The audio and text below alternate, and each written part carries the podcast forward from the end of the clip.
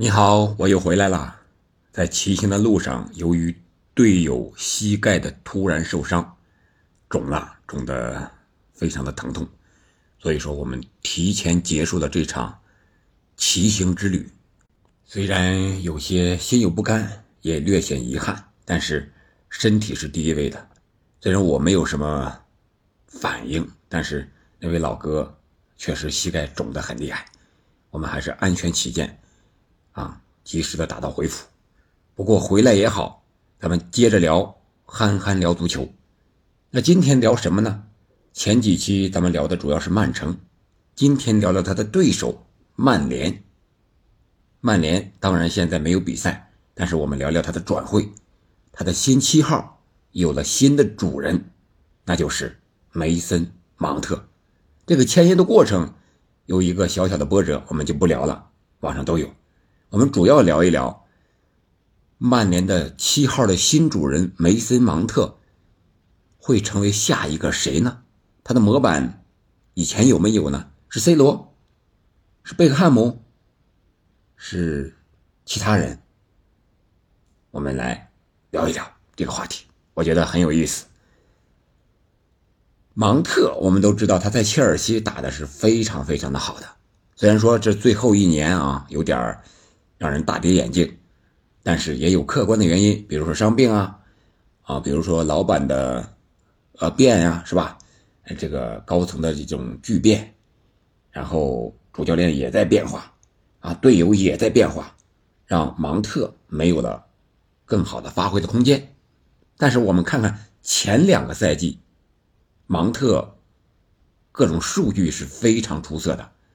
他目前为止是二十四岁，他是一九九九年一月十日出生的，他一共参加了三百二十二场的职业比赛，六十五个进球，六十二个助攻，这个数据可以说非常的均衡，在得分能力和助攻能力这一块几乎是一比一的关系。包括切尔西，他在英超出场的记录啊，我说的是英超，不算什么英联杯啊、足总杯这些个。英超一百二十八场，二十七球，二十四助，这个也是非常均衡和稳定的。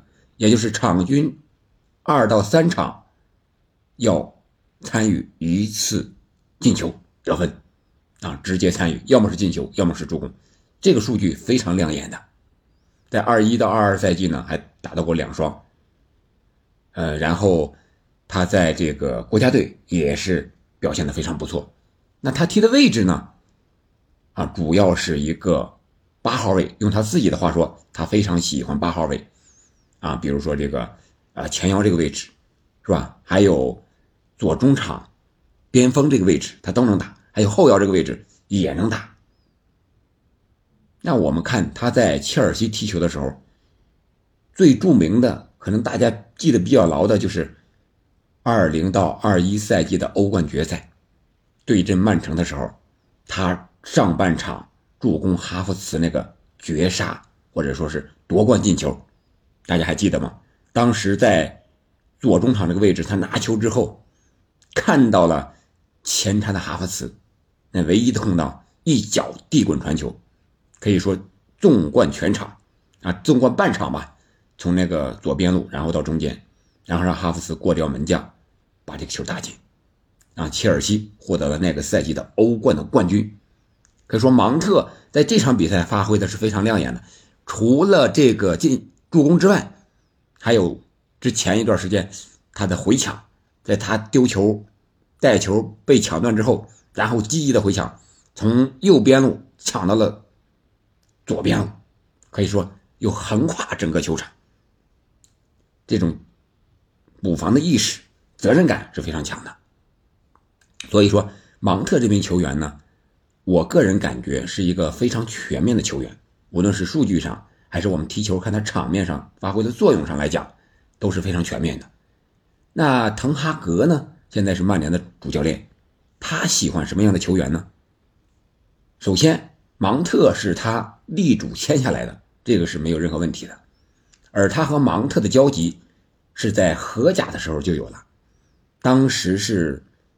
一七到一八赛季，芒特租借到荷甲的维特斯，有一场比赛和当时滕哈赫执教的乌德勒支进行比赛。芒特替补出场之后，那个时候才多大呀？是吧？才十八九岁啊！替补出场之后啊，打进了绝平的进球。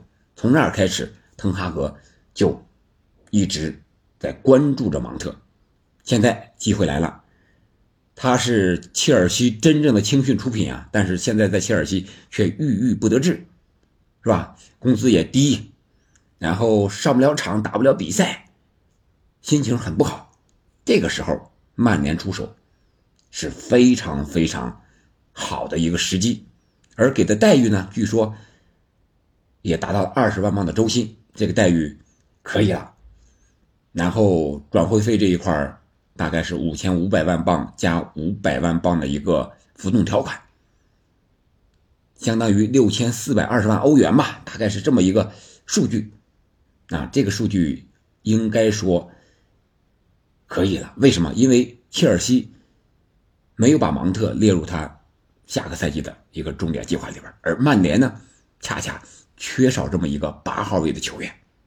那他穿了七号，首先说明一点，我觉得是曼联还有滕哈格对芒特的重视，因为我们都知道，七号对于曼联来讲，那就是一个传承，是一种责任，是一种荣耀。是吧？之前呢，像 C 罗、贝克汉姆、坎通纳，这是比较出名的啊。当然，这之间啊，C 罗二期之前还有很多什么卡瓦尼啊、桑切斯啊、孟菲斯德佩啊、迪玛利亚呀、瓦伦西亚呀、欧文啊，虽然不是特别的成功，但是这些人的名气都不可小觑，对吧？都是绝对有实力的球员。可惜赶上了这么多年曼联的。变动，福格森的退休，啊，可能成绩上不是特别理想，或者说很差。但是滕哈格来了之后呢，我们看他目前已经是进入了欧冠的这个啊决赛圈，然后也得了英联杯的冠军，啊，一点点的走向复苏之路。这个时候，芒特的加入应该是对曼联来说是一个新鲜的血液。对曼联是非常重要的。那我们看一看滕哈格的执教风格和曼联目前的阵容来看，他适不适合，能不能打出来？我觉得他更多的在场上的位置和曼联的老队员或者说名宿相比，他的模板应该是斯科尔斯这个八号位的球员，而不是 C 罗。你看啊。从位置上讲，芒特是踢中场的，边锋也能踢，但是他的速度并不是特别的见长。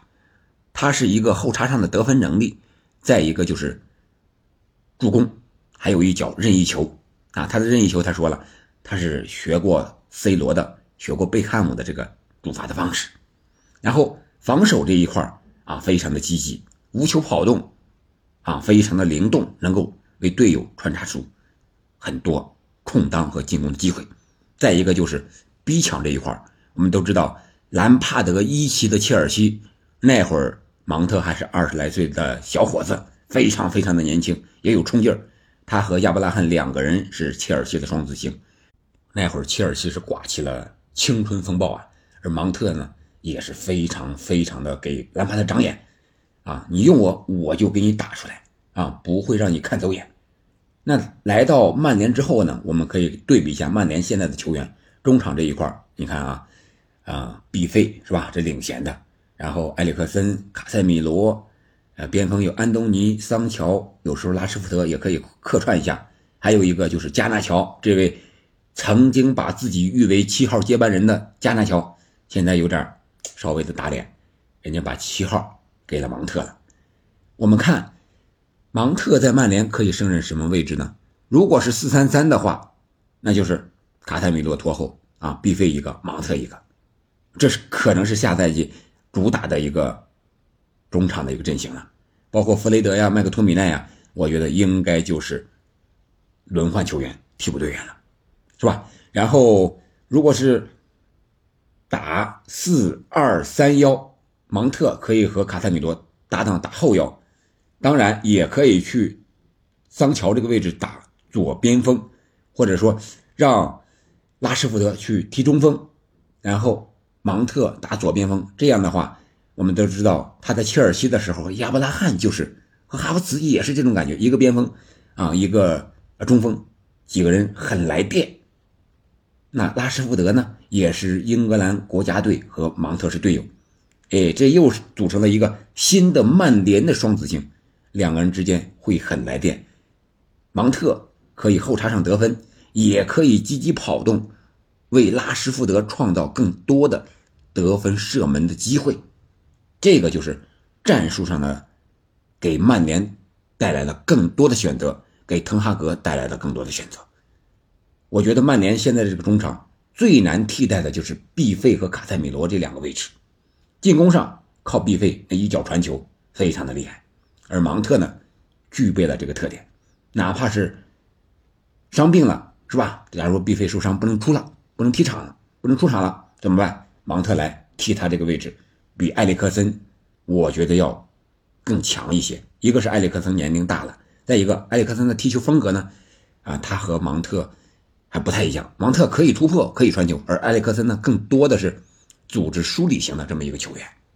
再一个就是卡塞米罗这个位置，他是后腰非常的硬，而芒特呢，我们知道虽然他身体没有卡塞米罗强壮，只有一米八，但是他在英超啊踢了这么一百多场，有经验，和各种中后场的人对抗，可以说有时候是不吃亏的，他会利用身体。啊，这个小伙子，我觉得在曼联的前景还是非常非常乐观的。只要没有太大的伤病，应该没有任何的问题。那就是和相互队友之间的一个关系如何处理、如何融洽的问题。位置上肯定有竞争。你说打左边锋吧，和桑乔、和加纳乔有竞争，乃至和拉什福德是吧？拉什福德倒是可以打中锋，这是一个竞争。再一个就是你打中场八号位这个位置。你和毕费和埃里克森啊，也可能要竞争一个首发或者说主力的位置。当然，如果都弄成良性的竞争，那对曼联来讲将是如虎添翼的。这是我对芒特加盟曼联的一个看法。我个人感觉还是非常非常值得期待的。但是他的模板不是 C 罗，而是。斯科尔斯，你看斯科尔斯在曼联效力了六百九十七场，一百五十四个进球，七十五个助攻，这个数据啊可以说是非常好的。从目前特点来看，芒特显然是加强版的斯科尔斯，比斯科尔斯得分能力、助攻能力都不弱。就看看来了之后曼联的一个表现吧，好吧？下个赛季我们期待着曼联。和其他球队继续强有力的竞争，让我们看到更好的英超的比赛。好的，今天曼联的芒特我们就聊到这里。你觉得芒特到曼联之后会有什么样的表现呢？欢迎在评论区留言。我们下期再见。